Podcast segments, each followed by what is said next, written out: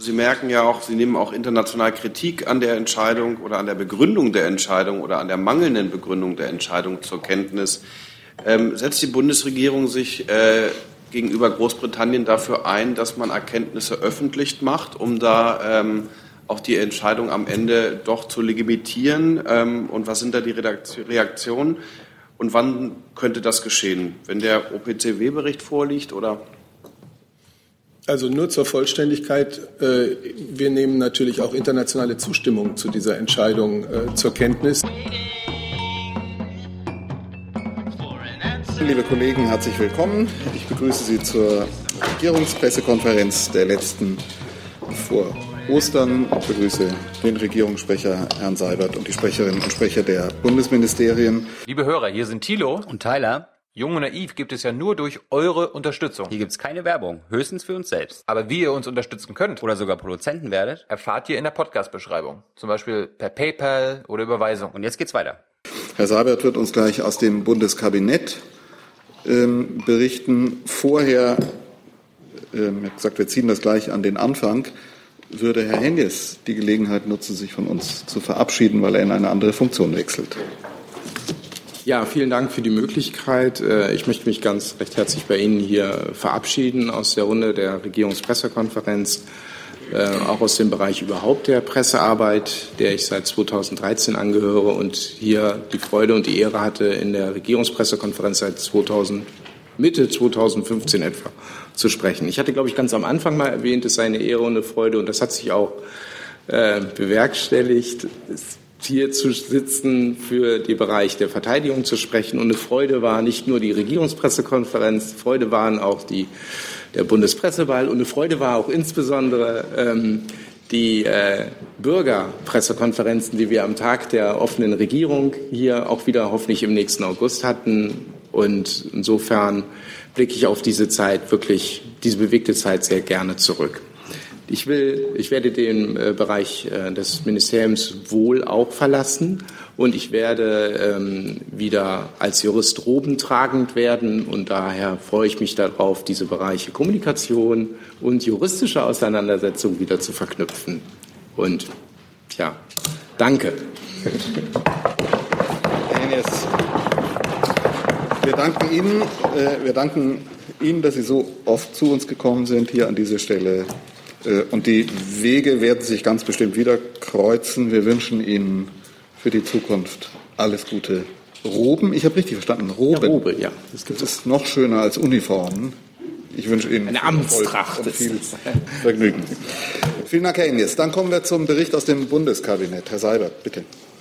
Ja, meine Damen und Herren, guten Tag. Äh, zwei Themen, die ich Ihnen aus dem Bundeskabinett berichten möchte. Zum einen hat die Bundesjustizministerin dem Kabinett den Bericht über die Evaluierung des Gesetzes zur Reform der elterlichen Sorge nicht miteinander verheirateter Eltern vorgestellt. Und das Kabinett hat diesen Bericht zur Kenntnis genommen. Worum geht es? Es geht darum, dass 2013 ein vereinfachtes Sorgerechtsverfahren eingeführt wurde, dieses Verfahren erlaubt es Vätern, die nicht mit den Müttern ihrer Kinder verheiratet sind, beim Familiengericht die gemeinsame elterliche Sorge äh, für das Kind zu beantragen. Das Familiengericht muss einem solchen Antrag entsprechen und Vater und Mutter die gemeinsame Sorge zusprechen, es sei denn, das gemeinsame, äh, die gemeinsame Sorge beider Elternteile widerspräche dem Kindeswohl.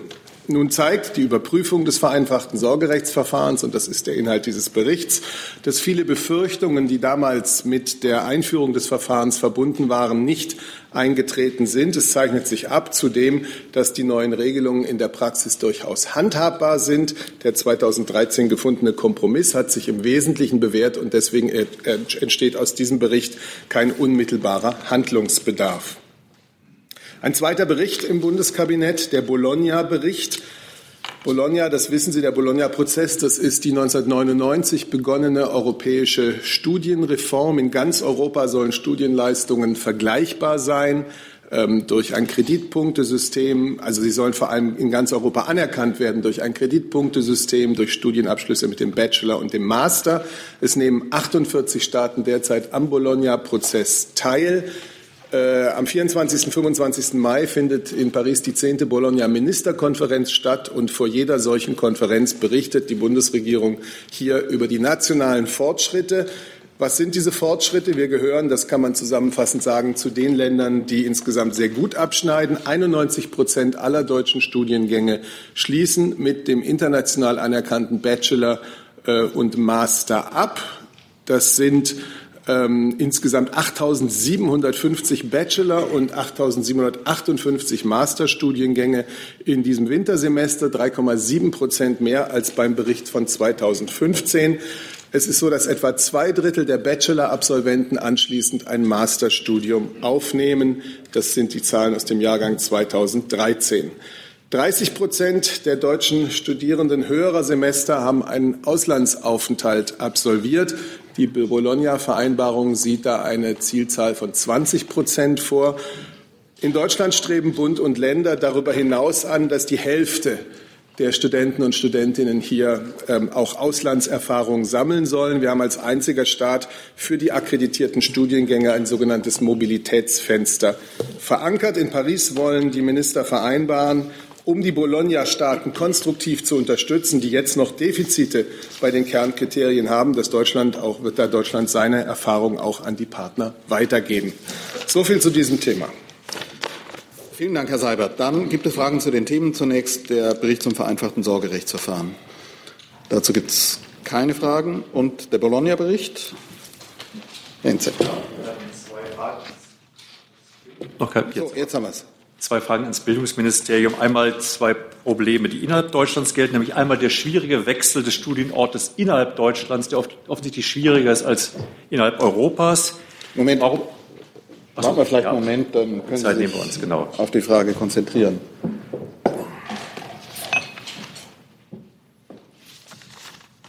Ja, es gibt zwei äh, Punkte, die innerhalb Deutschlands äh, kritisch gesehen werden, nämlich einmal der schwierige Wechsel des Studienortes innerhalb Deutschlands schwieriger als innerhalb Europas und dann der faktische NC beim Übergang zum Masterstudium. Was, wie, wie sieht die Bundesregierung das und was tut sie in diesen Bereichen, um da Barrieren abzubauen? Und international sind ja nicht alle Länder des Prozesses Staaten, die die Freiheit der Wissenschaft garantieren. Heißt es in dem Bericht, welche Länder sind das, die diese Freiheit der Wissenschaft nicht garantieren und warum wird das toleriert?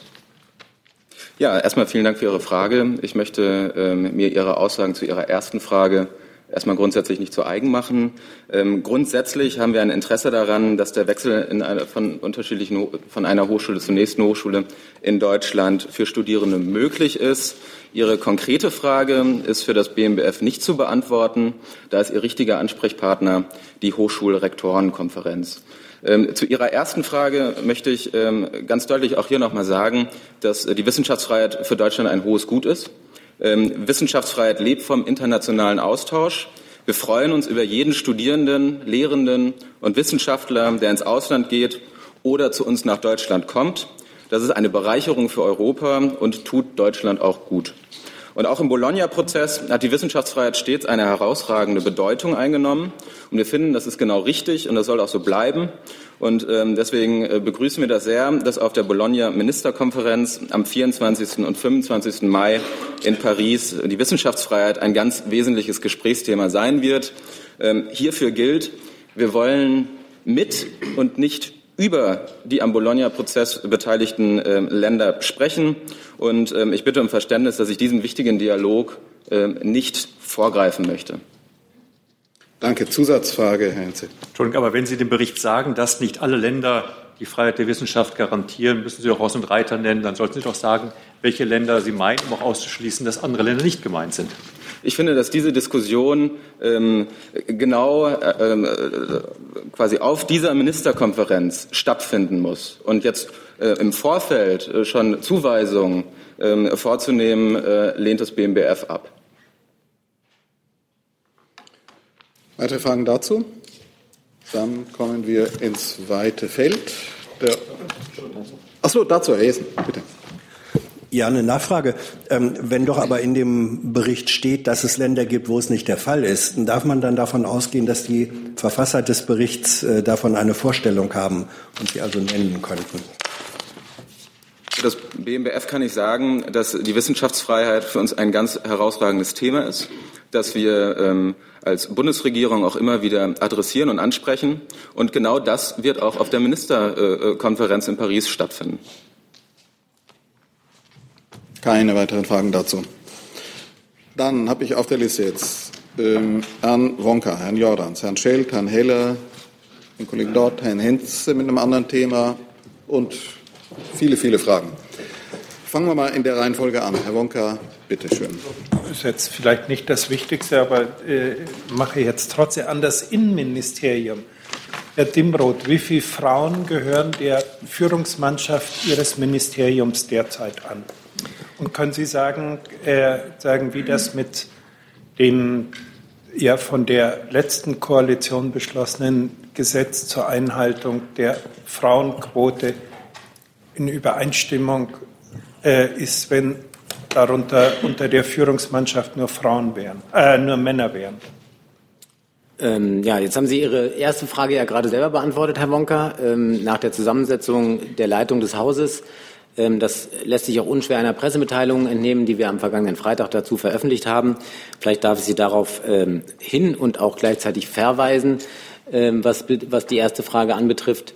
Was die zweite Frage anbetrifft, dann ist tatsächlich im Koalitionsvertrag eine Zielmarke gesetzt. Die liegt äh, in der Zukunft. Und selbstverständlich äh, sieht sich auch das Bundesinnenministerium dieser Zielmarke verpflichtet und wird äh, die entsprechenden Schritte einleiten, um diese Vorgabe zu erreichen. Zusatzfrage bitte. Na? Es gab, ja Jetzt. Es gab ja einen Wechsel bekanntermaßen an der Hausspitze bei Ihnen.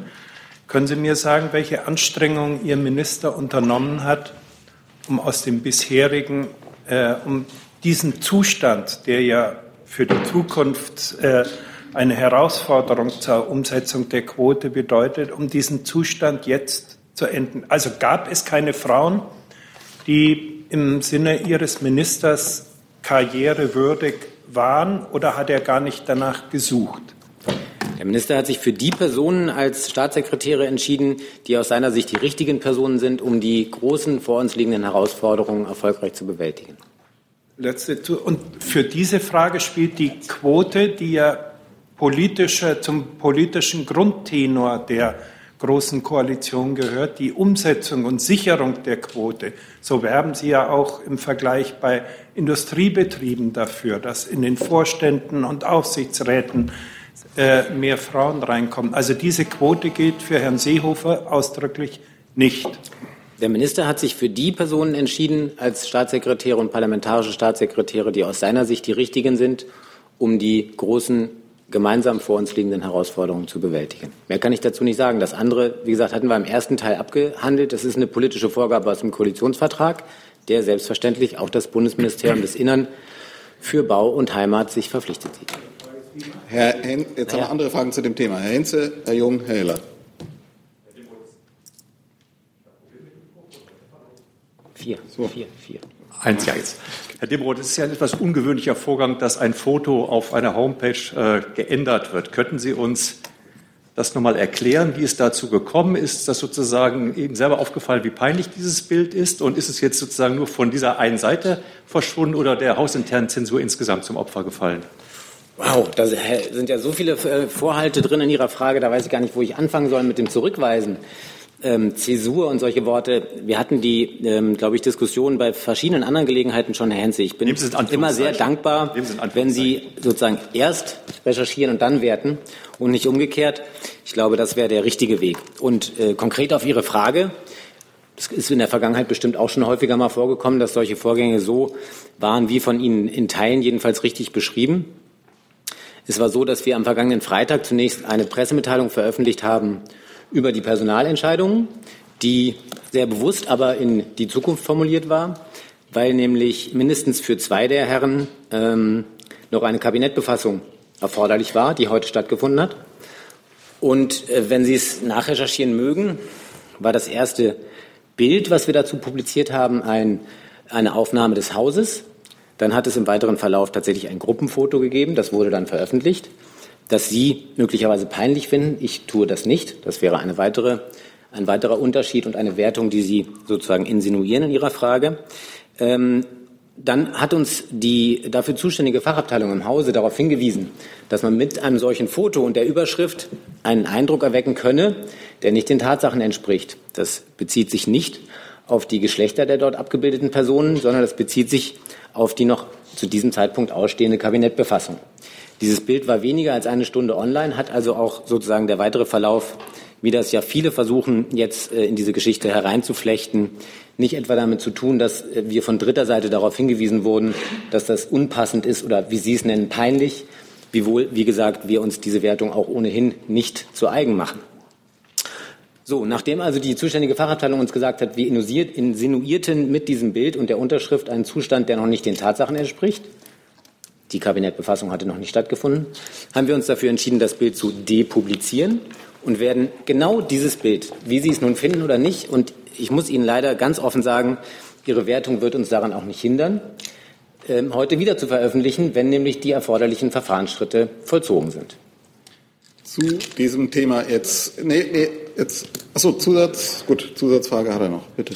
Nee, ich äh, freue mich darauf, dass das Bild wieder publiziert wird. Ich hätte dann die Zusatzfrage an das Wirtschaftsministerium und das Verkehrsministerium. Können wir uns auch auf Fotos der neuen Führungsriege auf der Homepage der Ministerien freuen? Wirtschaft und Verkehr. Verkehr.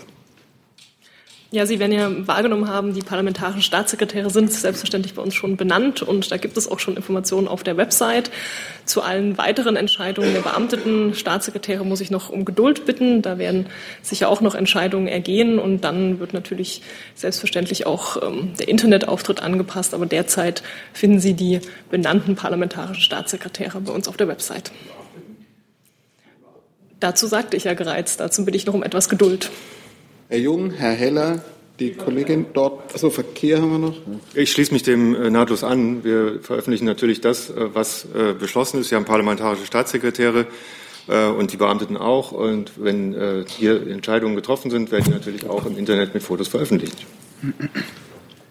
Herr Jung, Herr Heller, die Kollegin dort rechts, Herr Wonka stehen auf der Liste. Herr Dimroth, ähm, Frauen sind das eine, Menschen mit Migrationshintergrund das andere. Warum gibt es die nicht in der Mannschaft? Also ich könnte mich jetzt, Herr Vorsitzender, wenn Sie das mögen, dieses Mal und vermutlich auch noch x-fach weitere Fälle Male wiederholen. Der Minister hat sich für die Personen entschieden, die aus seiner Sicht die richtigen sind, um die großen vor uns liegenden Herausforderungen zu meistern. Gibt es Menschen im BMI mit Migrationshintergrund? Ich kenne jetzt nicht äh, sozusagen die, die Vita aller Mitarbeiter des BMI, da bitte ich um Verständnis, das werden Sie auch nicht ernsthaft von mir verlangen wollen. Herr, Herr Heller.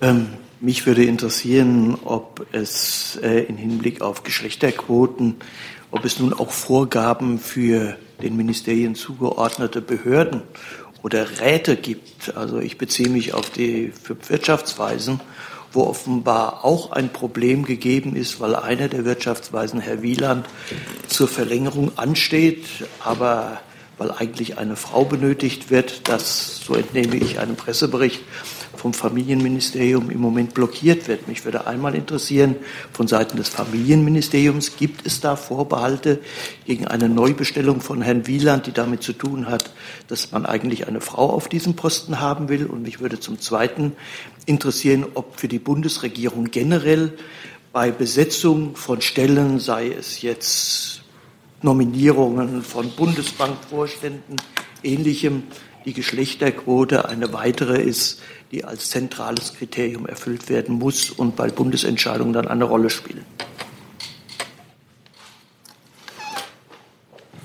Familie und Herr Seibert. Möglicherweise das Frauenministerium wäre da.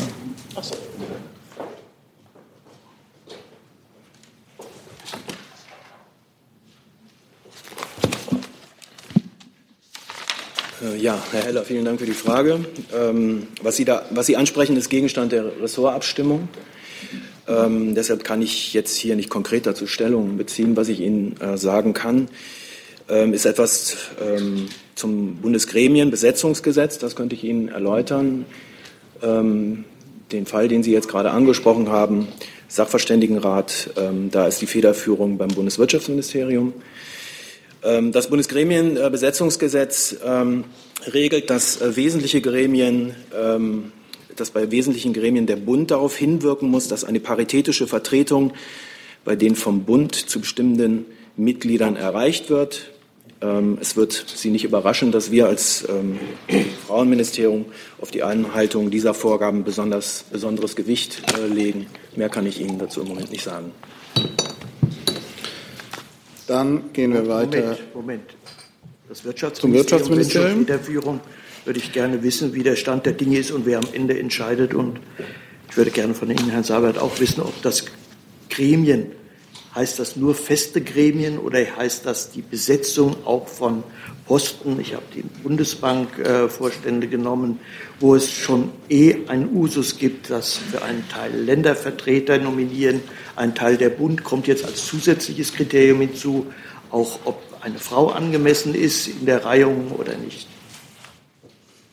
Also für das Wirtschaftsministerium kann ich mich dem Gesagten nur anschließen. Es finden derzeit die Gespräche zwischen den Ressorts statt, äh, dem ich jetzt hier nicht vorgreifen kann.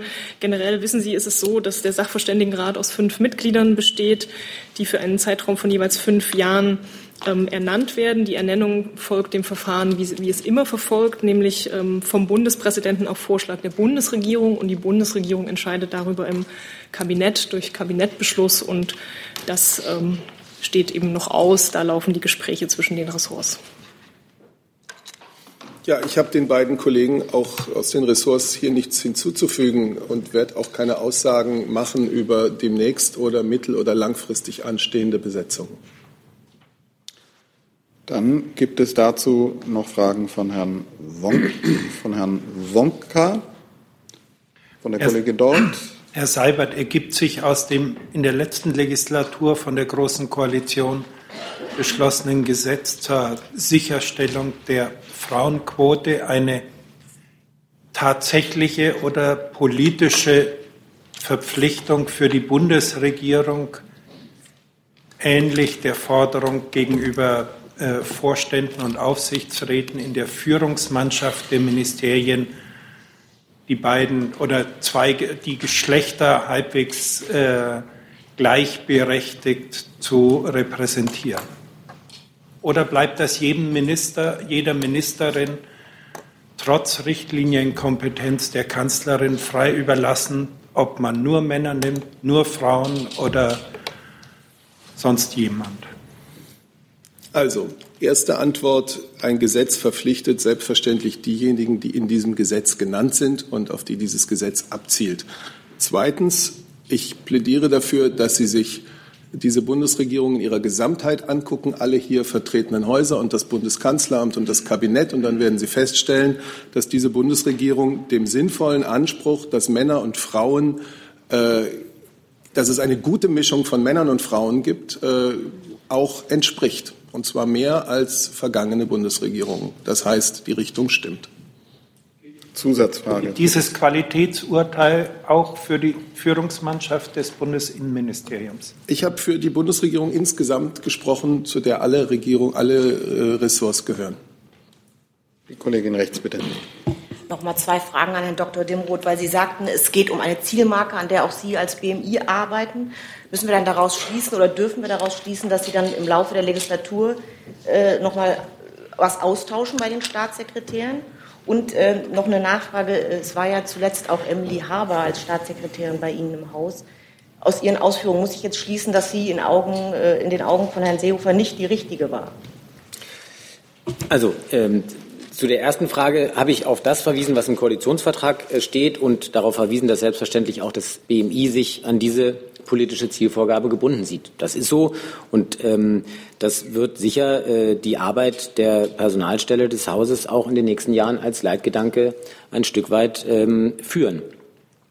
Das heißt aber natürlich nicht, dass ich damit ankündigen wollte, dass es sozusagen zwingend äh, auf welcher Ebene auch immer rein aus geschlechtsspezifischen Erwägungen heraus äh, jetzt demnächst oder im Laufe der Legislatur oder am Ende selbiger zu wechseln kommt. Das können Sie mir ausdrücklich bitte nicht zuordnen, diese Aussage, sondern das war eine allgemeine Aussage, dass wir uns selbstverständlich dieser politischen Zielvorgabe wie alle anderen Ministerien auch unterworfen sehen. Das ist äh, völlig selbstverständlich. Und Frau Haber hat ihrerseits, äh, wie Sie wissen, ja den Weg zurück ins Auswärtige Amt gesucht. Insofern stellt sich die Frage überhaupt nicht. Die stellte sich auch nicht für Herrn Seehofer, sondern Herr Seehofer hat die Personen ausgewählt, die aus seiner Sicht die richtigen sind. Herr Hinze und Herr Jung. Dem wurde ohne jede Wertung gefragt. Es gibt ja in der Führungsebene die Minister, die parlamentarischen Staatssekretäre, die beamteten Staatssekretäre, dann kommen die Abteilungsleiter auch als politische Beamte, glaube ich. Wie viele Abteilungsleiterinnen gibt es unter wie vielen Abteilungsleitern im Ministerium? Ich, zögere nur deswegen etwas, weil ich ähm, zugeben muss, dass ich nicht hundertprozentig sicher bin, ob ich die Gesamtzahl richtig im Kopf habe. Ich kann Ihnen sagen, es gibt eine Abteilungsleiterin in dem Zuständigkeitsbestand altes BMI, und es gibt jetzt zukünftig drei Abteilungsleiterinnen, weil zwei aus dem Bauministerium in den Zuständigkeitsbereich des BMI gewechselt sind. Ich kann Ihnen jetzt aber sozusagen nicht die Gesamtsumme nennen. Das lässt sich aber mit einem einfachen Klick auf der Webseite nach, äh, fest nachrecherchieren. Kann ich auch gerne tun, um Ihnen die Gegenzahl zu nennen. Die ist natürlich deutlich größer. Aber ich, wie gesagt, müsste, äh, bin ich hundertprozentig sicher, ob ich die Gesamtzahl richtig im Kopf habe. Insofern, es gab eine Abteilungsleiterin. Aktuell gibt es drei, weil zwei aus dem Bereich Bau dazugekommen sind. Herr Jung. Ja. Herr Dimmeroth, Sie schreiben auf Ihrer Webseite, dass es einen Gleichstellungsplan gibt. Können Sie uns den äh, zuschicken, zur Verfügung stellen? Ich kenne den nicht. Ich weiß nicht, ob der öffentlich verwertbar ist. Wenn das so ist, schicke ich den gerne auch an den Verteiler, wenn der Bedarf besteht. Selbstverständlich. Ich meine, wenn Sie öffentlich darüber reden und äh, das ja, bekannt. Wir reden über andere Dinge auch öffentlich, die sozusagen mit äh, Dingen hinterlegt sind, die ihrerseits beispielsweise eingestuft sind, interne Kommunikation sind. Und deswegen kann ich diesen Schluss noch nicht mitgehen. Ich prüfe das gerne und wenn das geht, ähm, machen wir das selbstverständlich gerne. Danke. Herr Jessen. Auch Zitat von der Webseite äh, Ihres Hauses, Herr Dimroth.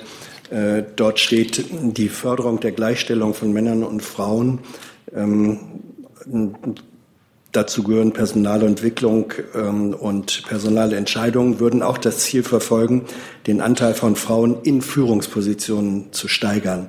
Werden die jüngsten Personalentwicklungen diesem Anspruch und äh, Ansatz gerecht? Ich werde jetzt nicht sozusagen über jedes äh, Stöckchen springen, was Sie mir hier hinhalten, aus äh, Zitaten möglicherweise auch von unserer Webseite. Ich kann Ihnen noch mal sagen, ähm, warum der Minister so entschieden hat, wie er das getan hat, nämlich weil er davon ausgeht, dass er die richtigen Personen ausgewählt hat. Ist ja auch bemerkenswert, dass sozusagen über die Qualität der Auswahl nicht gerungen wird, sondern man sich ausschließlich auf die Publikation und Depublikation eines Fotos stürzt, um daraus dann bestimmte Ableitungen herzustellen. Also ich bleibe bei meiner Grundsatzaussage, die steht auch im Lichte dessen, was Sie mir hier vortragen. So, Zusatzfrage? Das war kein Stöckchen, sondern das war ein Zitat äh, Ihrer Webseite, wenn Sie das als Stöckchen bezeichnen mögen. Das ist dann Ihre Wertung. Ich habe nur gefragt, ob die Entscheidung diesem Kriterium, das das Ministerium selbst veröffentlicht hat und benennt, gerecht wird. Und da dieses ein Geschlechterkriterium ist, kann ich natürlich auch nur nach dem Geschlechterkriterium fragen. Genau, und ich kann Ihnen nur sagen, nach welchen Kriterien der Minister entschieden hat. Und das habe ich hier x-fach getan und würde es jetzt ungern wirklich ein x plus eins-fachtes wiederholen. Wir haben noch eine Frage zu dem Thema. Der Kollege dort. Philipp Menn, WDR. Herr Dimroth, mich würde interessieren, Herr Seehofer ist ja jetzt auch Heimatminister. Das heißt, Sie besetzen ja dieses Thema Heimat auch, wenn jetzt die gesamte Führungsriege des Hauses äh, quasi von Männern repräsentiert wird. Welche Rolle spielen eigentlich dann Frauen beim Thema Heimat? Können die sich darauf verlassen, dass sie vom Heimatminister dann eben auch gleichberechtigt repräsentiert werden? Ja. Frau Hischer zu dem Thema? Bitte. Ähm, manchmal ist es ja auch so, dass man, wenn man auf Rekrutierungssuche ist, äh, bei Frauen auch Absagen bekommt. Hat der Minister möglicherweise Absagen von weiblichen Kandidatinnen bekommen? Das kann ich Ihnen schon deswegen nicht sagen, weil ich nicht in jede äh, sozusagen ähm, äh, Verfahrensphase hier eng eingebunden war. Ich kann Ihnen nur sagen, sozusagen, was Grundlage für das Ergebnis ist, und das habe ich hier getan. So, dann wechseln wir das Thema und Herr Jordans ist dran mit einem neuen Thema. Danke. Ich hätte eine Frage ans äh, BMJV. Und zwar, ähm, ob Sie mir sagen können, ob es äh, rechtlich erlaubt ist, ohne richterliche Genehmigung einen Peilsender in Deutschland zu benutzen. Ich frage deshalb, weil äh, nach Medienberichten ja bei Herrn Puigdemont äh, so einer eingesetzt wurde. Ich frage Sie jetzt nicht speziell nach dem Fall, aber vielleicht Herrn Dimroth, ähm, wissen Sie, ob äh, deutsche Behörden über die, äh, den Einsatz eines solchen Peilsenders vorab informiert waren? Ob das nach der Strafprozessordnung zulässig ist, müsste ich nachreichen. Das äh, ja, ist eine Frage, die man, die man prüfen muss. Ja, und zu dem Gesamtkomplex insgesamt kann ich äh, heute nur darauf verweisen, dass es inzwischen ja äh, ein Verfahren ist, was hier in diesem Fall läuft und so, dass ich äh, Ihnen weitere Details zu dem Ablauf hier nicht mitteilen kann. Weitere Fragen zum Thema Putsch de wenn wir jetzt dabei sind. Dort, bitte. Es ist ja ein ähm, äh, momentan noch ein rein strafrechtliches äh, Verfahren oder eine rein strafrechtliche Angelegenheit. Es gibt ja auch Stimmen, die ähm, darum bitten, äh, um eine schlichte Geste seitens äh, der Bundesrepublik Deutschland. Äh, wie sieht das die Bundesregierung? Äh, und gab es eventuell Kontakte zwischen dem spanischen Ministerpräsidenten Rajoy und Bundeskanzlerin Merkel? Also erstens, wenn es über solche Kontakte zu berichten gäbe, dann täte ich das hier. Zweitens, ich weiß nicht ganz, was Sie mit einer schlichtenden Geste meinen. Ich kann jetzt nur auf das zurückgreifen, was ich hier am Montag auch schon gesagt habe. Nach unserer Überzeugung ist der Katalonien-Konflikt eine innerspanische Angelegenheit, die zu lösen ist und zu regeln ist auf der Basis der spanischen Verfassung und im Rahmen des spanischen Rechts. Weitere Fragen dazu, Herr Jessen. Frage ans Justizministerium.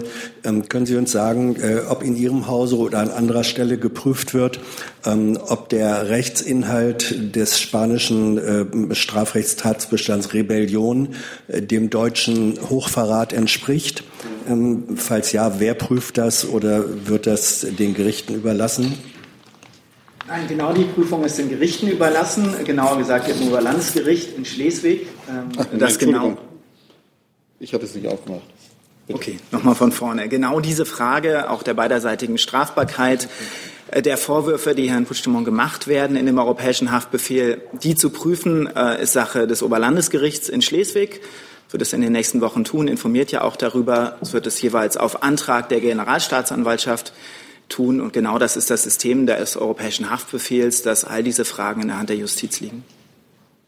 Weitere Fragen dazu sehe ich nicht. Dann sind dran Herr Schelt, dann Herr Heller, dann Sie reichen noch was nach? Ja, nur für Herrn Henze. Die Zahl äh, der Gesamtabteilung ist mir jetzt nachgeliefert worden. Die Kollegen werden mir es wahrscheinlich nicht nachsehen, dass ich es nicht auswendig wusste. Also ähm, zehn äh, männliche Abteilungsleiter, eine weibliche mit Stand bisher. Zukünftig, ähm, wie gesagt, kommen die zwei Bauabteilungen dazu, plus eine Abteilung Heimat, wo die Entscheidung noch nicht getroffen ist. Danke. Herr Schelt, Herr Heller, dann der türkische Kollege. Bitte, Herr Schelt. Frage an Herrn Urban aus dem BMEL ähm, zum Thema Reduktion von Zucker in Lebensmitteln. Da gab es ja in der vergangenen Legislaturperiode diese sogenannte Reformulierungsstrategie. Wie sieht es jetzt unter der neuen Ministerin aus? Welche Strategie verfolgt die beim Thema Reduktion von Zucker in Lebensmitteln? Und konkret, wie verhält sie sich zu dem Thema Zuckersteuer? Hält sie eine Einführung einer solchen Steuer für möglich? Vielen Dank für Ihre Frage. Zunächst mal vorweggestellt, Ziel der Bundesministerin ist eine gesunde und ausgewogene Ernährung. Das ist ein komplexes Thema, das wir versuchen auf vielen Wegen zu erreichen. Ich erinnere in diesem Zusammenhang an unser Programm Inform, das wir im Jahr 2000 acht aufgelegt haben, Deutschlands Initiative für gesunde Ernährung. Ich erinnere an den Ernährungsführerschein, den wir gerade für Grundschüler anbieten, vor allem äh, in Kooperation mit den Landfrauen. Ich äh, erinnere an die Inbetriebnahme des Bundeszentrums für Ernährung im letzten Jahr weil die Ernährungsbildung und Verbraucherinformation ein wesentlicher Anteil dazu ist. Und wie Sie dem aktuellen Koalitionsvertrag entnehmen können, ist es äh, beabsichtigt, eine Gesamtstrategie für die Reduktion von Salz, Zucker und Fett, vor allem mit Fertignahrungsmitteln, umzusetzen. Zu diesem Ziel hat die Bundesministerin auch in ihrer Rede am vergangenen Freitag Stellung genommen.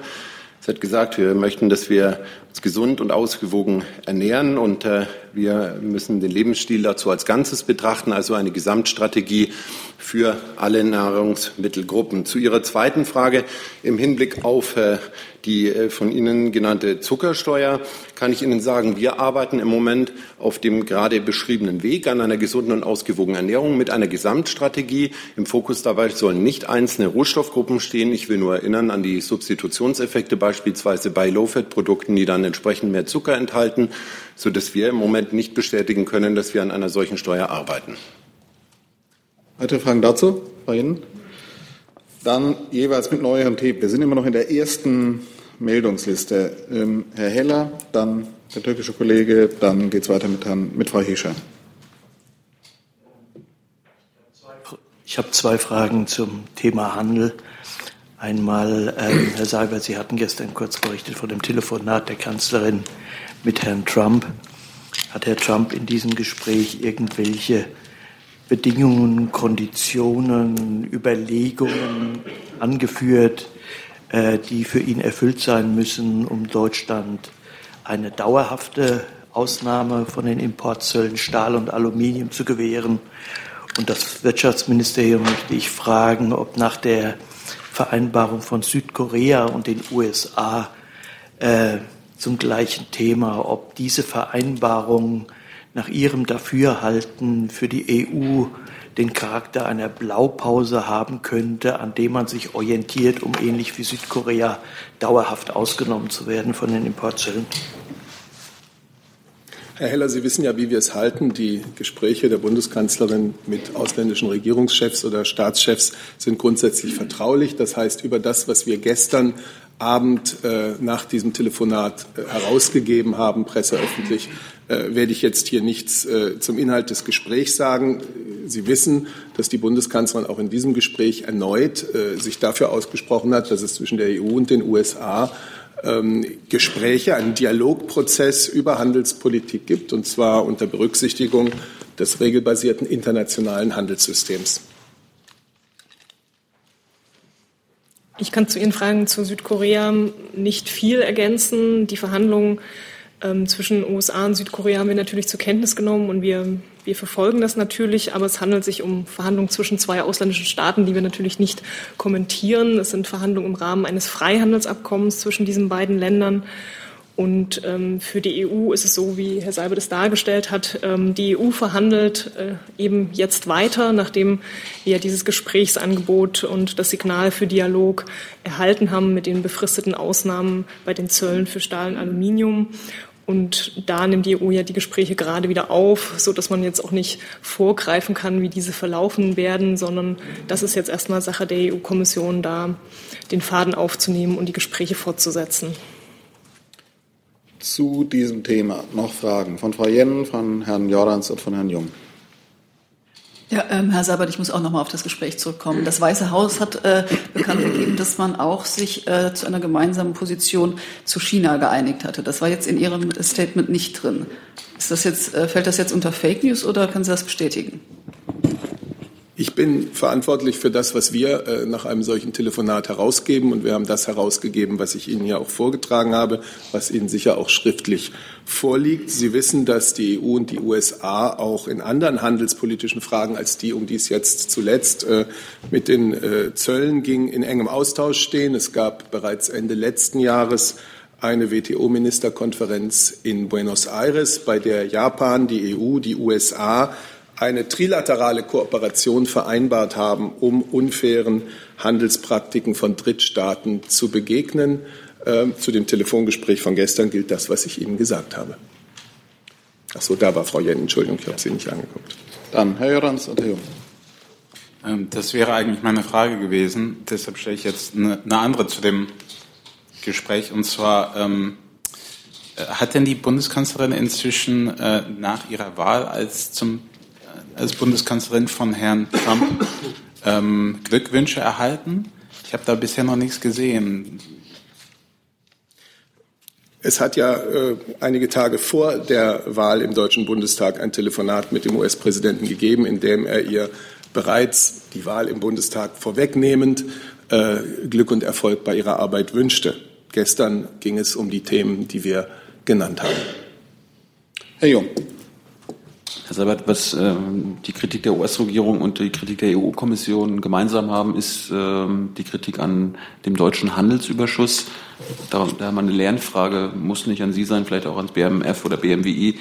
Was plant die Bundesregierung konkret in den nächsten Jahren, um den massiven deutschen Handelsüberschuss oder Exportüberschuss zu bekämpfen?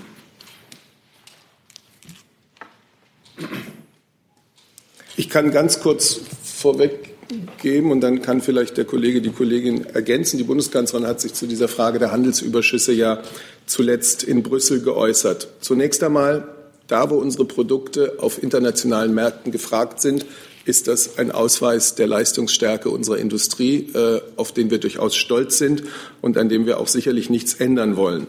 Es gibt Faktoren, die in den Handelsüberschuss einfließen, auf die eine nationale Regierung keinen Einfluss hat. Wechselkurse, Energiepreise und so weiter.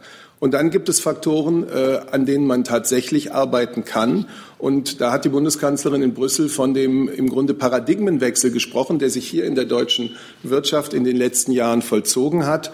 Äh, wenn es früher immer äh, der Außenhandel war, der der Wachstumstreiber war, so ist es jetzt seit einigen Jahren und zunehmend der nationale, der Binnenkonsum. Das wollen wir fortsetzen. Das äh, strahlt auch die Koalitionsvereinbarung, auf deren Basis diese neue Regierung arbeitet, aus. Ähm, und das ist auch ein guter Weg. Zusatz, bitte. Also ist der konkrete Schritt ein besserer, ein höherer Binnenkonsum. Dazu brauchen die Leute ja mehr Geld in der Tasche. Also wie wollen Sie diesen höheren Binnenkonsum erreichen? Also der Binnenkonsum ist äh, seit Jahren steigend und ist seit Jahren ein stärkerer Faktor ähm, für das deutsche Wirtschaftswachstum geworden. Wir haben Themenwechsel und gehen zu Ihnen, bitte. Ja, meine Frage geht an Herrn Dimroth. Der Bundesinnenminister hat ja äh, Nulltoleranz äh, bei, den, äh, bei Extremisten äh, versprochen, auch auf, äh, bei Anschlägen auf die Moscheen. Aber die Anschläge auf die Moscheen gehen hier weiter. Ähm, wie viele Fälle wurden bis jetzt aufgeklärt? Können Sie mir da Zahlen nennen? Äh, also zunächst mal ähm, hat der Bundesinnenminister nicht Nulltoleranz versprochen, sondern hat gesagt, aus seiner Sicht darf es bei solchen Taten, die wirklich empörend sind, keine Toleranz geben seitens der zuständigen Behörden, die, wie Sie wissen, das haben wir hier gemeinsam äh, in verschiedensten Konstellationen schon diskutiert, auf der Ebene der Länder liegen. Und so ist es auch hier äh, für die Sicherheit vor Ort von Einrichtungen welcher Art. Darunter zählen selbstverständlich auch und gerade Gebetshäuser und Moscheen, sind die Bundesländer zuständig.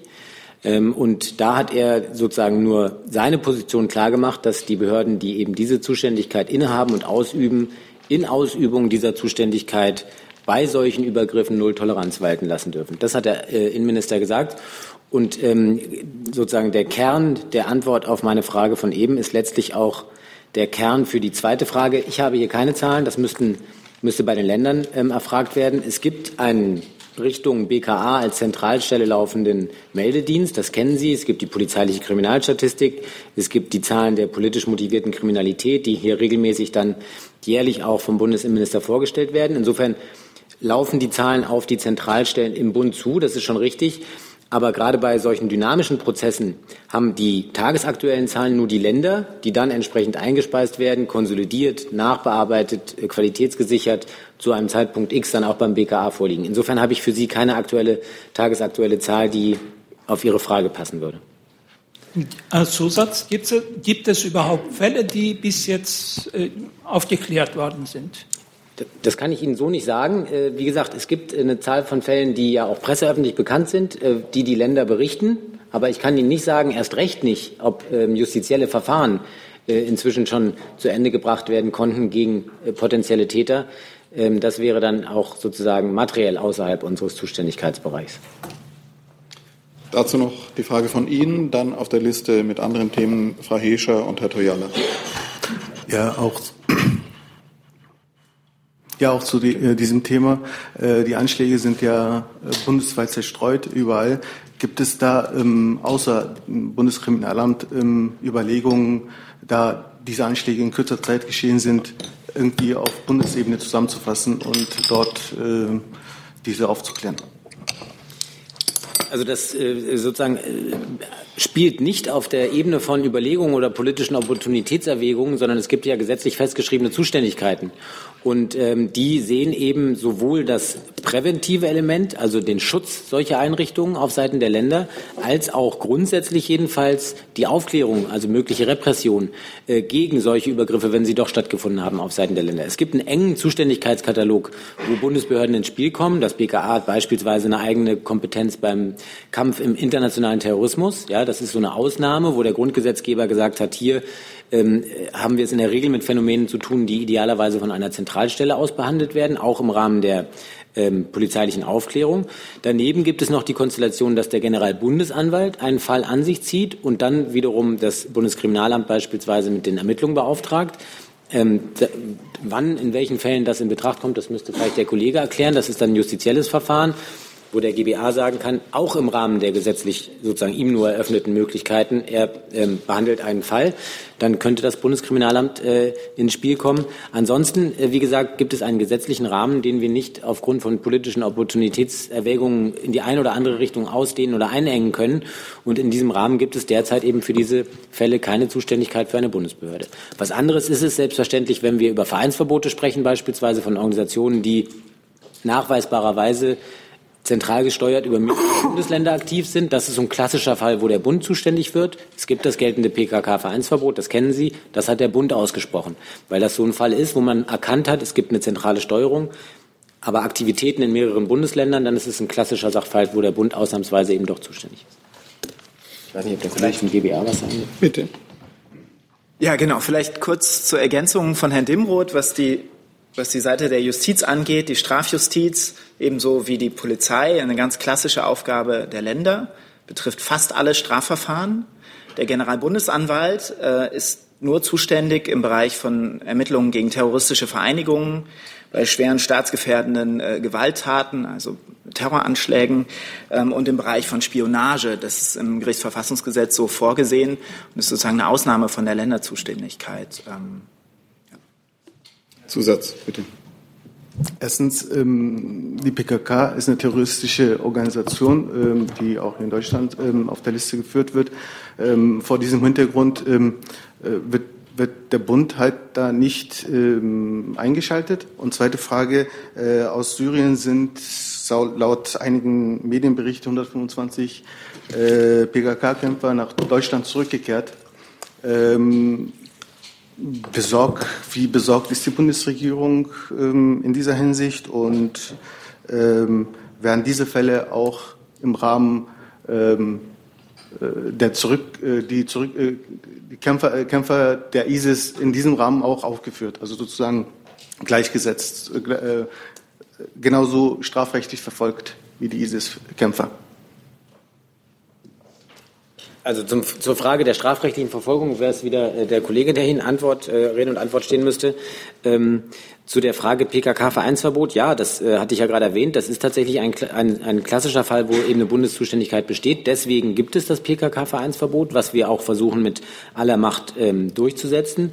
Sie kennen die Diskussion der Vergangenheit über bestimmte Symbole, bestimmte ähm, der PKK zuzurechnende Symbole, die auf Demonstrationen gezeigt wurden. Auch da sind wieder es ist ja manchmal sozusagen, es wirkt immer so, als wollte ich mich da exkulpieren, aber es ist halt die Zuständigkeit der Länder, auch Versammlungsrecht ist Zuständigkeit der Länder. Ähm, ist es an den Ländern, diese bestehenden Verbote durchzusetzen, auch die äh, verbotenen Symbole, wenn es äh, polizeitaktisch angezeigt ist, einzusammeln, all das, was es an Repressalien gibt, dann auch umzusetzen. Also insofern, auch hier äh, liegt die Handlungshoheit nicht beim Bund. Was jetzt das Rückreisegeschehen insgesamt anbetrifft, das beobachten wir natürlich sehr aufmerksam. Wir sehen insgesamt allerdings keine, keinen signifikanten Anstieg, was das Rückreisegeschehen nach äh, Europa und vor allem nach Deutschland anbetrifft. Ähm, selbstverständlich nehmen wir dieses Phänomen insgesamt aber sehr ernst. Und das unterscheidet nicht zwischen ähm, sozusagen Zugehörigkeit zu einer der kämpfenden Gruppen, sondern ähm, zunächst mal gehen die Sicherheitsbehörden davon aus, dass sozusagen nachrangig, für wen man dort in Kampfhandlungen involviert war, eine gewisse Radikalisierung und auch vielleicht eine gewisse Abstumpfung stattgefunden hat, aus der sich dann eine erhöhte Gefährlichkeit ergibt. Insofern gibt es auch eine Reihe ja von Maßnahmen, die ergriffen werden, um mit den als gefährlich äh, bekannten äh, Personen dann auch umzugehen. Ich will vielleicht noch einen Hinweis ergänzen. Im Koalitionsvertrag ist ja auch niedergelegt das Thema Verlustmöglichkeit der doppelten Staatsangehörigkeit bei nachgewiesener Beteiligung an Kampfhandlungen.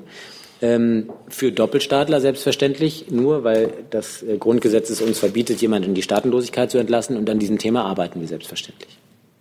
Noch zur Frage der Verfahren des Generalbundesanwalts. Dazu machen, machen wir nie Auskünfte, welche Verfahren der Generalbundesanwalt führt. Darüber informiert er selber ähm, durch, durch Pressemitteilungen und ansonsten bei Rückfragen die Pressestelle des Generalbundesanwalts in Karlsruhe ist da gut zu erreichen. Dazu noch eine weitere Frage von Ihnen, bitte. Ähm, wie viele Leute sind aus Deutschland überhaupt äh, nach Syrien oder in den Irak? äh, ausgereist und dort äh, der PKK und haben dort dann der PKK oder JPG angeschlossen.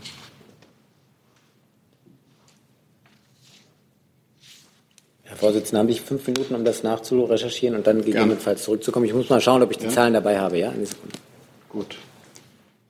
Dann, weil Ihre Fragen sich auf andere Themen bezogen, dann bleiben wir nämlich, wir sind immer noch dabei, die Fragen aus der ersten Runde abzuarbeiten. Und wie bitte? Sie wollen noch eine Frage zu dem Thema stellen? Ja, richtig. Bitte. Mhm. Also wenn Sie dann zurückkehren, die aus Deutschland nach zurück. Syrien rekrutiert worden sind, müssen Sie dann mit äh, strafrechtlichen Konsequenzen rechnen. Genauso wie, wie bei ISIS-Kämpfern. Haben wir die Frage jetzt? Ja. Okay. Wenn Sie sie beantworten können, beantworten Sie sie jetzt und dann gibt es noch eine Nachwendens. Na, ich äh, kann da nur enttäuschend darauf antworten, weil sich das nie abstrakt beantworten lässt, wie jemand strafrechtlich zu verfolgen ist. Das hängt immer von allen Umständen des Einzelfalls ab. In vielen Fällen von Rückkehrern aus Kampfhandlungen hat es Verfahren des Generalbundesanwalts gegeben oder laufen Verfahren des Generalbundesanwalts wegen Mitgliedschaft in terroristischer Vereinigungen, wegen einzelner Handlungen auch wegen Handlungen nach dem Völkerstrafgesetzbuch, also wegen äh, Verbrechen gegen die Menschlichkeit oder Kriegsverbrechen. Aber all das lässt sich überhaupt nicht abstrakt beantworten, sondern immer nur im Einzelfall und dann durch die Strafverfolgungsbehörden und am Ende Gerichte, die entscheiden. Und ich kann jetzt gleich vielleicht die, die offen, offen äh, gebliebene Zahl noch ergänzen. Die Zahlen sind nicht neu, die ähm, geben wir regelmäßig heraus auf Nachfrage. Äh, ohne dass wir allerdings unterdifferenzieren zwischen unterschiedlichen Kampfesgruppen oder Kampfeinheiten ähm, vor Ort, gehen wir von ähm, circa 980 Reisenden aus Deutschland nach Syrien aus, von denen zu circa 100 Personen Erkenntnisse vorliegen, dass sie tatsächlich aktiv an Kampfhandlungen teilgenommen haben.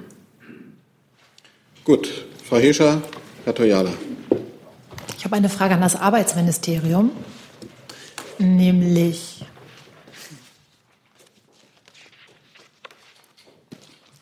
Es gibt ja eine Debatte um das solidarische Grundeinkommen und ich wüsste einfach gerne, inwieweit es da schon Arbeiten, Ideen, konkrete Pläne in Ihrem Ministerium gibt, weil der Minister sich ja jetzt auch dafür ausgesprochen hat. Also ich äh, kann Sie da vielleicht kurz darauf hinweisen, dass der Bundesarbeitsminister sich heute in die, zur Debatte geäußert hat. Ähm, er hat äh, ja darin zum Ausdruck gebracht, wie er äh, die Debatte, die ja auch um ein solidarisches Grundeinkommen geführt wird, ähm, äh, wahrnimmt. Ähm, ich kann dem jetzt hier erstmal aktuell nichts hinzufügen, äh, möchte aber noch mal darauf verweisen, dass er sich ja bereits zuvor auch schon wahrnehmbar geäußert hat. Zum einen äh, gegenüber diversen Zeitungen, aber auch in äh, seiner Rede im Bundestag in der vergangenen Woche war das ja, glaube ich, wo er zu den Schwerpunkten seiner Arbeit auch Stellung genommen hat. Und dabei ist auch deutlich geworden, dass er ein Hauptaugenmerk äh, darauf legen möchte, Menschen wieder in Arbeit zu bringen. Äh, Sie wissen, im Koalitionsvertrag ist vereinbart äh, ein sozialer Arbeitsmarkt. Ähm, Im Rahmen dessen sollen 150.000 Menschen wieder in Arbeit kommen, die bisher nicht ähm, in Arbeit kommen konnten, die äh, von der sogenannten Langzeitarbeitslosigkeit betroffen sind. Insofern ist das ein Schwerpunkt äh, der Arbeit des Bundesarbeitsministers. Ich kann Ihnen jetzt nicht aktuell äh, darüber berichten, dass es Arbeiten an einem ganz konkreten Vorhaben anderer Art gibt, aber das Thema sozialer Arbeitsmarkt ist auf jeden Fall eines, mit dem sich das BMAS sehr intensiv beschäftigt. Und Herr Seibert. Ja, da das Thema Arbeit Arbeitslosigkeit, Langzeitarbeitslosigkeit bekämpfen ein sehr wichtiges Thema für die Bundesregierung ist, würde ich vielleicht auch ganz kurz etwas dazu sagen. Wir alle arbeiten ja hier auf der Basis des Koalitionsvertrags und der hat sich tatsächlich diese zwei Ziele gesetzt, Vollbeschäftigung erreichen und Langzeitarbeitslosigkeit abbauen. Ganz konkret mit einem einheitlichen, mit einem ganzheitlichen Ansatz wollen wir die Qualifizierung, die Vermittlung, die Reintegration von Langzeitarbeitslosen in den Arbeitsmarkt vorantreiben. Das ist ein wichtiger Fokus der Bundesregierung. Ähm, Das Ziel ist also, Menschen in Arbeit zu bringen und Menschen, die schon sehr lange arbeitslos sind, wieder eine Perspektive auf den Arbeitsmarkt zu eröffnen. Die Bundeskanzlerin hat ja in ihrer Regierungserklärung auch ähm, diesem Thema große Bedeutung beigemessen. Sie hat gesagt, wir müssen uns auch dafür mit großer Ernsthaftigkeit um die wirtschaftlichen Grundlagen Deutschlands kümmern, denn es ist die Wirtschaft, die die Arbeitsplätze schafft, die wir brauchen. Zudem müssen wir also Menschen, die arbeitslos sind, befähigen, wieder in den Arbeitsmarkt hineinzukommen. Für einige Langzeitarbeitslose hat sich die Koalition auf einen sozialen Arbeitsmarkt verständigt. Das war jetzt ja hier auch schon Thema. Dieser soziale Arbeitsmarkt soll allerdings durchlässig sein. Das soll, wie die Kanzlerin selbst formuliert hat, kein Ort der Aussichtslosigkeit werden. Das heißt, das Ziel bleibt auch da, dass die Menschen in den ersten Arbeitsmarkt kommen. Das sind die Schwerpunkte äh, der Bundesregierung und da wollen wir alle zusammen mit großer Kraft dran arbeiten. Herr Madler und Herr Menn zu dem Thema noch. Ähm, ja, äh, an das ähm, Arbeitsministerium und Herrn Seibert. Also im Endeffekt ähm, äh, soll Hartz IV überhaupt als ähm, äh, Hilfe, Sozialhilfe noch bestehen oder soll es ähm, ersetzt werden von einem neuen Mittel? Und überhaupt der Begriff Hartz IV äh, wünscht sich der Minister, dass man äh, einen neuen Begriff findet, der vielleicht symbolisch äh, ähm, anders klingeln könnte. Also zur Begriffsdiskussion ähm, werde ich mich hier jetzt nicht, äh, nicht äußern. Der Minister hat ähm, heute Stellung genommen zu einer aktuell laufenden Debatte, die unter anderem das Thema ähm, solidarisches Grundeinkommen, aber auch die Frage beinhaltet, welche Möglichkeiten äh, denjenigen offenstehen sollen oder denjenigen zur Verfügung gestellt werden sollen, die von Arbeitslosigkeit bedroht sind. Er hat ähm, gesagt, dass er diese Debatte als notwendig erachtet und dem kann ich aktuell nichts hinzufügen. Herr Menn. Herr Seibert, Sie haben da jetzt gerade interveniert. Ähm, Nein, ich habe ergänzt, Entschuldigung. Ja. Ähm, heißt das, dass die Bundeskanzlerin den Vorstoß von äh, Herrn Heil begrüßt und macht sie sich möglicherweise auch diesen Begriff des solidarischen Grundeinkommens damit zu eigen? Es gibt die Äußerungen verschiedener Politiker und das sind Diskussionsbeiträge. Und es gibt den Koalitionsvertrag, zu dem sich die Regierungsparteien bekannt haben und an dessen Umsetzung wir mit aller Kraft arbeiten wollen, weil das extrem wichtige Ziele sind, Vollbeschäftigung zu erreichen, so viele Langzeitarbeitslose wie möglich wieder zu befähigen, im Arbeitsmarkt ihren Platz zu finden. Zusatz? Und was hält sie von dem Begriff solidarisches Grundeinkommen? Es geht nicht um Begriffe. Ich habe Ihnen jetzt hier gerade äh, erklärt, dass wir uns ja für einige Arbeits Langzeitarbeitslose, nicht für die gesamte Zahl, sondern für einige Langzeitarbeitslose darauf geeinigt haben, einen sogenannten sozialen Arbeitsmarkt einzurichten. Also für diejenigen, die die größten Schwierigkeiten haben, äh, in den ersten Arbeitsmarkt vermittelt zu werden. Aber das Ziel bleibt, dass die Menschen in den ersten Arbeitsmarkt kommen. So, dann haben wir, bevor dann Herr Toyala, dann Herr Jung, Herr Deis, Herr Röser dran sind. Nochmal ein Nachtrag von Herrn Demroth. Ja, vielen Dank, dass Sie mir nochmal Gelegenheit geben, äh, Herr Vorsitzender. Äh, ich habe jetzt nur, während wir hier saßen, in einer Reihe von Online-Medien lesen dürfen, dass ähm, äh, zu, diesem, zu dieser Geschichte mit dem Foto, dass, obwohl ich jedoch recht deutlich ausgeführt habe, nach wie vor insinuiert wird, dass die Depublikation eine Maßnahme gewesen sei, die aufgrund von wahrgenommener Kritik an diesem Foto stattgefunden hat. Das will ich nur noch mal deutlich zurückweisen. Ähm, ich hatte ja ausgeführt, was die wahren Gründe waren und was wirklich ärgerlich ist, ist, dass eben in diesen Meldungen, deswegen hatte ich noch mal um das Wort gebeten, ähm, ähm, zu lesen ist, dass nach der Kritik am Montag oder wahlweise am Dienstag das Foto plötzlich weg gewesen sei. Das entspricht einfach nicht den Tatsachen. Das Foto war weniger als eine Stunde auf der Webseite. Da mag jeder seine Schlüsse ziehen, aber jedenfalls zu behaupten, wir hätten Montag oder Dienstag nach wahrgenommener Kritik reagiert, ist schlicht falsch. Das Foto war weniger als eine Stunde online und aus den von mir ähm, erörterten Gründen eben dann wieder heruntergenommen. Vielen Dank. Okay. Dann ist Herr Toyala dran.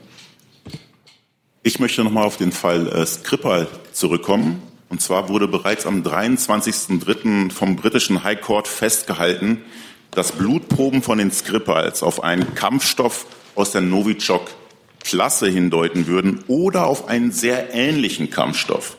Es ist auch überhaupt gar keine Rede davon, ähm, dass der Kampfstoff in Russland produziert wurde. Ähm, das sind Informationen jetzt direkt wirklich aus Porten Down, die jetzt gerichtlich festgehalten wurden. Das bedeutet letztendlich, dass wirklich ähm, alle möglichen Akteure letztendlich äh, für diesen Giftgasanschlag verantwortlich sein könnten. Die Frage, die sich stellt, ist, warum die Bundesregierung diese Erkenntnisse überhaupt nicht in ihrer Bewertung ähm, ja, des Anschlags, des Giftanschlags einfließen lässt. Ja, also ich kann gerne anfangen. Äh, also Ihre Schlussfolgerung ist nicht die, die die Bundesregierung zieht, das ist Ihre eigene Schlussfolgerung. Was der High Court da gesagt hat, ist mir im Einzelnen nicht bekannt. Das Ermittlungsverfahren im Fall Skripal ist noch nicht äh, abgeschlossen. Äh, trotzdem stimmte der Europäische Rat aufgrund der Unterrichtung über den Stand der britischen Untersuchung bereits letzte Woche ja mit der Einschätzung überein, dass sehr wahrscheinlich die russische Föderation für den Anschlag verantwortlich ist. Es gibt dazu keine plausible, andere plausible Erklärung. Zusatzfrage, bitte. Ja, Sie sagen, dass die Ermittlungen noch nicht abgeschlossen sind. Äh, die OPCW hat ihre Ermittlungen ebenfalls noch nicht abgeschlossen. Hm, da stellt sich direkt die nächste Frage, auf welcher Basis Sie jetzt letztendlich ähm, diese, hm, dieses, diese Beurteilung des Giftanschlags äh, vornehmen seitens der Bundesregierung. Also ist das nicht eine Art von Vorverurteilung, um nochmal diese alte Frage ähm, nochmal in den Raum zu stellen? Also ich meine, es gilt ja nach wie vor eigentlich als Grundlage des Rechtsstaats, ja, ich muss es nochmal sagen, die Unschuldsvermutung. Und die scheint jetzt im Fall von Russland, ähm, so muss man es ja wohl sagen, äh, keine Rolle zu spielen, oder? Oder verfügen Sie über neue Beweise oder Erkenntnisse in diesem Fall? Also vielleicht ähm, hole ich dann doch nochmal aus und möchte äh, in Erinnerung rufen, worum es ja eigentlich geht. Wir haben mitten in Europa einen Angriff erlebt mit einem Nervengiftstoff. Das war das erste Mal seit dem Zweiten Weltkrieg, dass das passiert ist über 100 Menschen, unbeteiligte, unschuldige Menschen wurden diesem Giftstoff ausgesetzt. Das war ein Anschlag auf die europäische Sicherheit. Das war nicht nur ein klarer Verstoß gegen das Chemiewaffenübereinkommen, das ist aus völkerrechtlicher Sicht auch eine Frage der Verletzung der Prinzipien des Interventionsverbots und des Gewaltverbots. Ein Staat hat das Recht, sich gegen solche Völkerrechtsverletzungen zu Wehr zu setzen. Russland hat bisher keinerlei glaubhaften Versuch unternommen, eine konstruktive Rolle bei der Aufklärung zu spielen. Vor diesem Hintergrund angesichts der Schwere des Anschlags ist unsere Entscheidung, unsere Reaktion darauf maßvoll und angemessen. Herr Jung. Herr Brollemann, eine Lernfrage zu diesen vier ausgewiesenen Diplomaten. Sind das jetzt äh, Spione gewesen, russische Spione? Und äh, wissen Sie, wer diese vier Menschen sind? Sagen Sie den Russen das? Und können die Russen jetzt einfach sagen, okay, die vier ziehen wir ab und wir senden einfach vier neue? Oder müssen die jetzt insgesamt vier weniger in Deutschland haben? Nein, also es war eine ganze Reihe ähm, von Fragen. Die vier sind natürlich namentlich bekannt und wurden so dementsprechend der russischen Botschaft kommuniziert. Äh, die vier, bitte? Sie haben die auch. Ja. Ähm, die Auswahl äh, erfolgte aufgrund von Erkenntnissen, über die ich von dieser Stelle keine weitere Auskunft geben kann. Aber wir haben ja auch äh, bereits kommuniziert, äh, dass das Kriterium ein Nach nachrichtendienstlicher Hintergrund war. Zusatz? Und die andere Frage war ja, können die Russen jetzt einfach vier neue schicken? Ja. Also ich kann es nur mal kurz, äh, kurz erklären. Äh, also was wir hier gemacht haben, äh, ist die Erklärung äh, von Diplomaten zur sogenannten Persona non grata. Das geschieht auf Basis des Artikel 9 der Wiener, des Wiener Übereinkommens über diplomatische Beziehungen. Da heißt es, äh, der Empfangsstaat kann dem Entsendestaat jederzeit ohne Angaben von Gründen notifizieren, Mitglieder des diplomatischen Personals, dass ein Mitglied des diplomatischen Personals der Mission persona non grata ist. In diesem Fall hat der Entsendestaat die betreffende Person entweder abzuberufen oder ihre Tätigkeit der Mission zu beenden. Und das hat, also Ende Zitat äh, aus dem WUD, sagt jetzt nichts aus über die Gesamtgröße der diplomatischen Mission. Jetzt hätte ich da eine Frage von Herrn, zu dem Thema von Herrn Hinzen, dann Herr Toyala und dann Herr Jung nochmal. Und von Herrn Deis dazu. Eine Frage zum Verständnis des Timings. Also der einstimmige Beschluss vom Europäischen Rat letzte Woche, dann die Entscheidung jetzt Anfang der Woche zu einem Zeitpunkt, wo die OPCW äh, Experten gerade am Ermitteln waren. Äh, nun hat die Bundesregierung immer darauf gedrängt, dass die OPCW eine entscheidende Rolle bei den Ermittlungen da spielen sollte. Hätte man nicht diese, ich vermute, paar Tage oder wenige Wochen noch abwarten können, um noch mal eine andere Grundlage zu haben, äh, auf die man ja ganz bewusst auch völkerrechtlich gesetzt hat? Als jetzt mitten in diesen Prozess rein die Entscheidung zu treffen. Ja, ich aber, ja, also ich meine, das, was der Europäische Rat äh, beschlossen hat, äh, haben wir ja gerade schon zitiert. Äh, und ich glaube, die Bundeskanzlerin hat es in ihrer Pressekonferenz auch nochmal unterstrichen, dass äh, sozusagen in Umsetzung der, des Beschlusses des Europäischen Rates jetzt Konsultationen unter den Mitgliedstaaten, äh, also am Freitag begonnen haben über diese, diese Umsetzung. Ich habe äh, gerade noch mal deutlich gemacht, dass die Verletzung des CWÜ äh, eine Baustelle ist, aber beileibe nicht die einzige. Ähm, es ist gut, dass die OVCW die umfangreichen britischen äh, Untersuchungen unabhängig verifiziert. Unabhängig davon, und ich zitiere es äh, vielleicht nochmal, nach Unterrichtung über die britischen Untersuchungsergebnisse sind wir zu dem Schluss gekommen, und mit wir meine ich der Europäische Rat, dass die russische Föderation wahrscheinlich für den Anschlag verantwortlich ist und, wir, und es dazu keine andere plausible Erklärung gibt. Zusatz. Dafür, Entschuldigung. Soweit habe ich das verstanden. Also für mich wäre es plausibel gewesen zu sagen, man hat sozusagen diese Feststellung beim Rat und hätte dann gesagt, wenn diese unabhängigen Untersuchungen, auf die wir ja als Bundesregierung mit gedrängt haben, wenn die dieses Ergebnis nicht sozusagen in Frage stellt durch neue Ergebnisse, dann folgen die Maßnahmen. Aber damit hätte man doch eine Institution wie die OPCW stärken können, statt jetzt in diesen laufenden Prozess der unabhängigen Ermittlung schon Sanktionen zu beschließen. Die Untersuchung in Den Haag ist wichtig. Äh, deswegen haben wir uns ja für sie auch eingesetzt. Gleichwohl haben auch die bereits in Großbritannien erfolgten Untersuchungen einen sehr hohen Standard. Und die Entscheidung äh, der europäischen Mitgliedstaaten ist nach intensiven äh, europäischen Kontakten, nach intensiven Darlegungen auch der britischen Regierung gefällt worden. Herr Toyala. Herr Breul, Sie sagten, dass äh, Russland oder jetzt zum wiederholten Male, dass Russland sich nicht konstruktiv an den Ermittlungen beteiligen würde. Die sind ja erstens noch nicht abgeschlossen und zweitens aber hatte Russland ja direkt nach Bekanntwerden des, des Giftanschlags seine Mitarbeit oder seine Mithilfe bei den Ermittlungen angeboten verlangte aber ja auch ähm, korrekterweise Zugang zu den vorhandenen ähm, bis dahin vorhandenen Indizien oder Beweismitteln, um halt eben konstruktiv an den Ermittlungen teilnehmen zu können. Ähm, auf welcher Basis äh, ja, behaupten Sie sozusagen wiederholt oder was, was, Ihnen, was wollen Sie damit aussagen, dass, dass Russland sich nicht konstruktiv beteiligen würde? Ja, das äh, glaube ich ist jetzt nicht neu. Dazu haben wir letzte Woche nochmal Stellung gegeben. Ich kann es gerne nochmal sagen. Was wir von Russland erwarten, äh, ist nicht pauschale Zurückweisung, sondern konkrete Antworten. Das äh, Verfahren äh, läuft natürlich federführend bei unseren britischen Kollegen. Die haben eine ganze Reihe von konkreten Fragen gestellt, auf die sie bis heute auf eine Antwort warten. Äh, und stattdessen gibt es äh, pauschale Zurückweisungen, auch unterschiedlicher Natur über Programme, die angeblich nie existierten. Andere sagen, sie seien eingestellt worden äh, und so weiter. Also das, die Linie ist doch klar. Ähm, wir fordern Russland auf und äh, wir wollen mit Russland im Dialog sein, ähm, konkrete Antworten zu geben und sich konstruktiv in diesem Verfahren zu verhalten. Das ist bis heute nicht geschehen. Herr Deis, dann Herr Röser. Ja, äh, in dem Zusammenhang eine Frage nochmal an Herrn Seibert. Ähm, Sie merken ja auch, Sie nehmen auch international Kritik an der Entscheidung oder an der Begründung der Entscheidung oder an der mangelnden Begründung der Entscheidung zur Kenntnis. Ähm, setzt die Bundesregierung sich äh, gegenüber Großbritannien dafür ein, dass man Erkenntnisse öffentlich macht, um da ähm, auch die Entscheidung am Ende doch zu legitimieren? Ähm, und was sind da die Reaktionen? Und wann könnte das geschehen? Wenn der OPCW-Bericht vorliegt oder? Also nur zur Vollständigkeit. Äh, wir nehmen natürlich auch internationale Zustimmung zu dieser Entscheidung äh, zur Kenntnis, denn es sind ja dann nach dem Montag noch einige weitere Staaten hinzugekommen, die ähnliche Maßnahmen ergriffen haben. Äh, für uns ist diese Entscheidung, und das gilt wohl auch für die anderen europäischen Partner, die Maßnahmen ergriffen haben, ist diese Entscheidung legitimiert und begründet durch die intensiven Darlegungen äh, der britischen Seite und die intensiven Debatten, die dazu auch auf dem Europäischen Rat geführt wurden. Äh, was die Kommunikation der britischen Regierung betrifft, kann ich hier keine Ratschläge geben. Zusatz. Naja, man hat ja mit Geheimdienstinformationen äh, und Chemiewaffen schon äh, schlechte Erfahrungen gemacht. Ich darf noch mal an den Irak äh, erinnern. Warum ist die Bundesregierung diesmal sicher, dass die Geheimdienstinformationen zutreffend sind und es nicht wie seinerzeit im Fall des Irak Fehl- oder Desinformationen sind?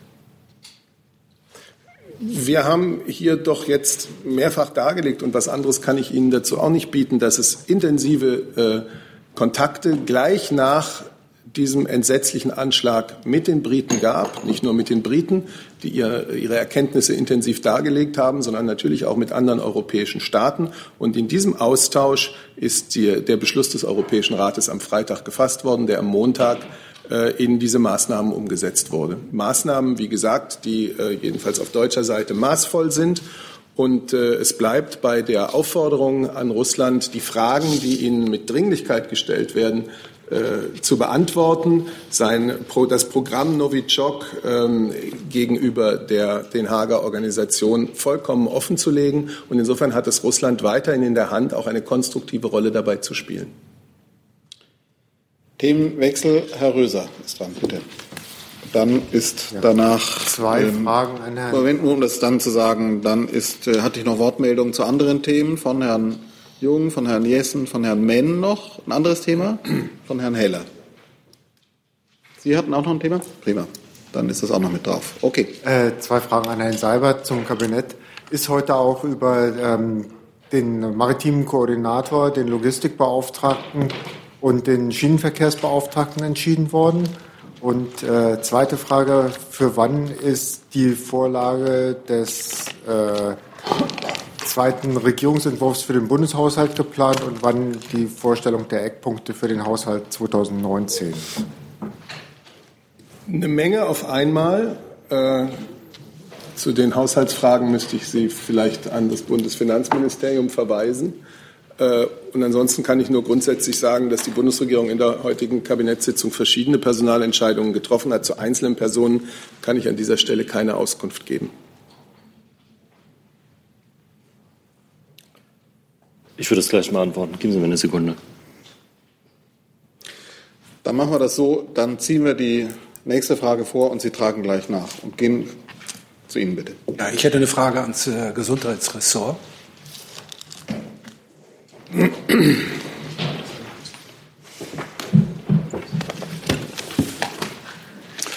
Wie Sie vielleicht wissen, gibt es ja einen emotionalen Brief einer Krankenschwester, die, äh, der in den äh, sozialen Medien heiß diskutiert wird. Äh, dieser Brief wurde offenbar auch an Ihr Ministerium geschickt. Ähm, die Frage wäre, denken Sie darüber nach, auf diesen Brief zu reagieren und wenn ja, in welcher Form? Ja, also vielen Dank für die Frage. Ich kann Ihnen zum aktuellen Stand noch keinen Eingang eines Briefes bestätigen. Wir haben natürlich auch von diesem Brief in den sozialen Medien erfahren, ähm, kann Ihnen jetzt aber noch keine Stellung dazu geben, äh, wie wir darauf reagieren werden. Aber generell wissen Sie natürlich, ähm, nehmen wir zu offenen Briefen keine Stellung und wir warten jetzt erstmal den Eingang des Briefes in unserem Ministerium ab.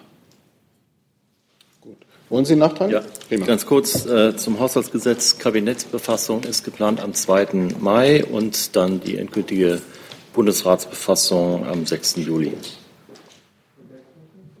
Entschuldigung. Punkte? 19?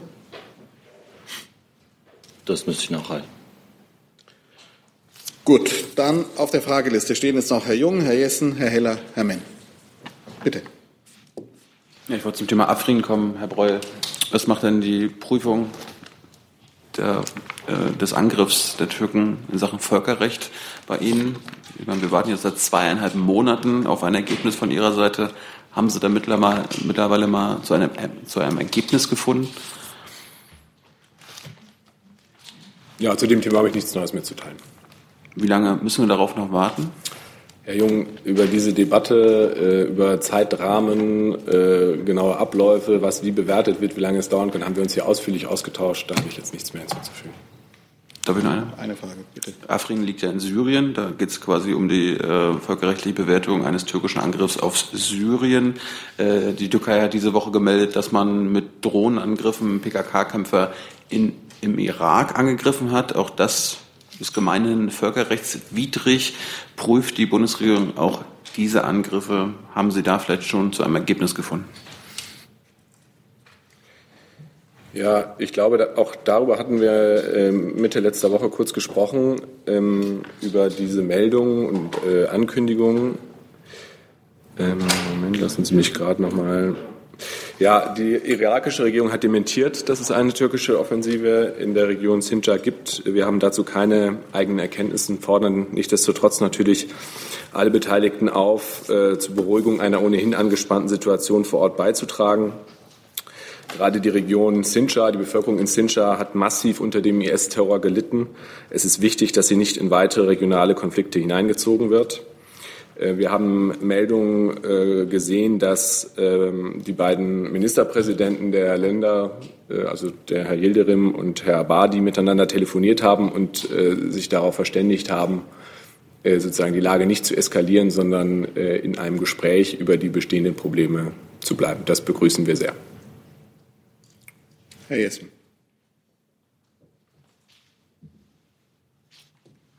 Frage ans BMU.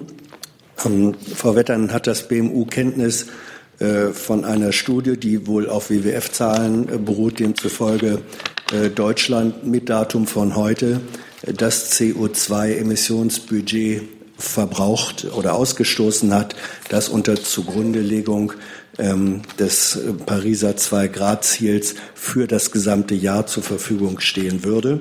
Also 217 Millionen Tonnen CO2 sind das wohl.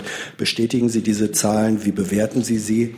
Und wie verhält sich äh, der Ausstoß des Jahresdepots äh, im Frühjahr zu den Vorjahren? War das da ähnlich? Ich schon dran. Mikrofon ist an. Gut. Ähm, ja, Herr Jessen, äh, da kann ich ein bisschen was zu sagen. Ähm, die Studie liegt mir im Einzelnen nicht vor. Da haben wir noch zu den einzelnen Zahlen keine äh, ähm, genaueren weiteren Angaben. Deshalb würde ich jetzt bei den Zahlen erstmal nicht viel bestätigen. Allerdings muss ich einmal dazu sagen, ähm, dass der WWF in diesem Zusammenhang mit seinen äußeren Äußerungen zum Thema Budgets und Jahresbudget das Paris Abkommen mit ins Spiel bringt. Ähm, das Paris-Abkommen legt allerdings überhaupt keine Budgets fest, sondern setzt ein Ziel für 2050, nämlich der weitgehenden Treibhausgasneutralität ähm, fest. Insofern ist, ich möchte nicht sagen, das Ganze etwas ein unseriöses Rechenexperiment, aber es ist ein bisschen wackelig, eben weil die Berechnungen ähm, in dieser Studie keinen Anker im Paris-Abkommen haben. Deutschland hat, wie Sie wissen, im, Klima, äh, im Koalitionsvertrag ein Klimaschutzgesetz vorgesehen, was wir in diesem Jahr erarbeiten werden mit der Bundesregierung und im nächsten Jahr beschließen. Ähm, und darüber werden wir unseren CO2-Ausstiegspfad und Minderungspfad äh, definieren. Wenn ich das richtig verstanden habe, dann ergibt sich die Zahl ähm, äh, aus der Summe äh, der Treibhausgase, die nach internationalen Berechnungen global ausgestoßen werden dürften, um das Zwei-Grad-Ziel äh, zu halten. Und das dürften dann eben wohl, wenn man das wiederum auf Bevölkerung runterrechnet, für Deutschland diese 217 Millionen Tonnen wohl nur sein. Aber gut, wenn Sie es nicht weiter kommentieren wollen. Ähm, aber immerhin ist es ein eigener Maßstab, trifft es zu, dass, diese, dass dieser Verbrauch des äh, Jahresetats im vergangenen Jahr später erreicht wurde, dass also in Relation innerhalb dieses Maßstabs dann doch in diesem Jahr mehr CO2 ausgestoßen wurde. Die Berechnungen, die der WDF, WWF im letzten Jahr angestellt hat, waren in der Tat so, dass, äh, dass deren Budget oder das Budget später erreicht wurde. Wir haben aber gerade auch die Klimabilanz 2017 äh, veröffentlicht, zusammen mit dem Umweltbundesamt ähm, wo von minimalen Emissionsrückgängen insgesamt die Sprache ist. Und das sind unsere Zahlen, auf die wir uns im Wesentlichen ähm, beziehen. Bitte. Können Sie da bestätigen, dass Deutschland in etwa viermal so viel Treibhausgase in die Luft packt, sendet, äh, wie es eigentlich nach dem Pariser Abkommen sein müsste? Nochmal, das Paris-Abkommen enthält keine Budgets für CO2. Ja, Insofern bestätige ich, gehe ich auch keine vierfache, fünffache oder zweifache Ausstoß. Dass Deutschland zu viel imitiert, ist nun, glaube ich, hinlänglich bekannt und diskutiert. Äh, nicht zuletzt äh, in der Frage des 20 nicht erreichen des 2020-Ziels, aber ähm, das bestätige ich Ihnen jetzt nicht. Können Sie uns in etwa sagen, wie viel Deutschland zu viel imitiert, also doppelt so viel, dreimal so viel? Die sagen jetzt ja viermal so viel würde ich Ihnen nachher nachreichen. Danke. Hey Leute, Jung und Naiv gibt es ja nur durch eure Unterstützung. Ihr könnt uns per PayPal unterstützen oder per Banküberweisung, wie ihr wollt. Ab 20 Euro werdet ihr Produzenten im Abspann einer jeden Folge und einer jeden Regierungspressekonferenz. Danke vorab. So, Herr Menn hat seine Frage zurückgezogen. Dann hat die letzte Frage dieser Regierungspressekonferenz Herr Heller. Ähm, mich würde interessieren, und zwar richtet sich die Frage an Herrn Seibert, wahrscheinlich auch an Herrn Blankenheim.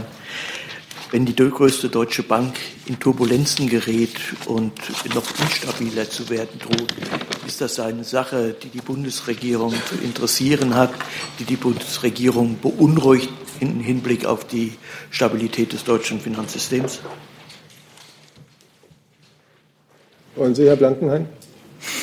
Weil ich, äh, also die Deutsche Bank ist ein Privatunternehmen. Ich werde deswegen äh, hier keine äh, Spekulationen betreiben und Sie spielen ja auch auf Personalspekulationen an, an denen ich mich dann auch nicht beteilige. Und dem habe ich nichts hinzuzufügen. Die Vorlage war schon gut. Danke, dann sind wir am Ende dieser Regierungspressekonferenz. Ich bedanke mich für Ihren Besuch und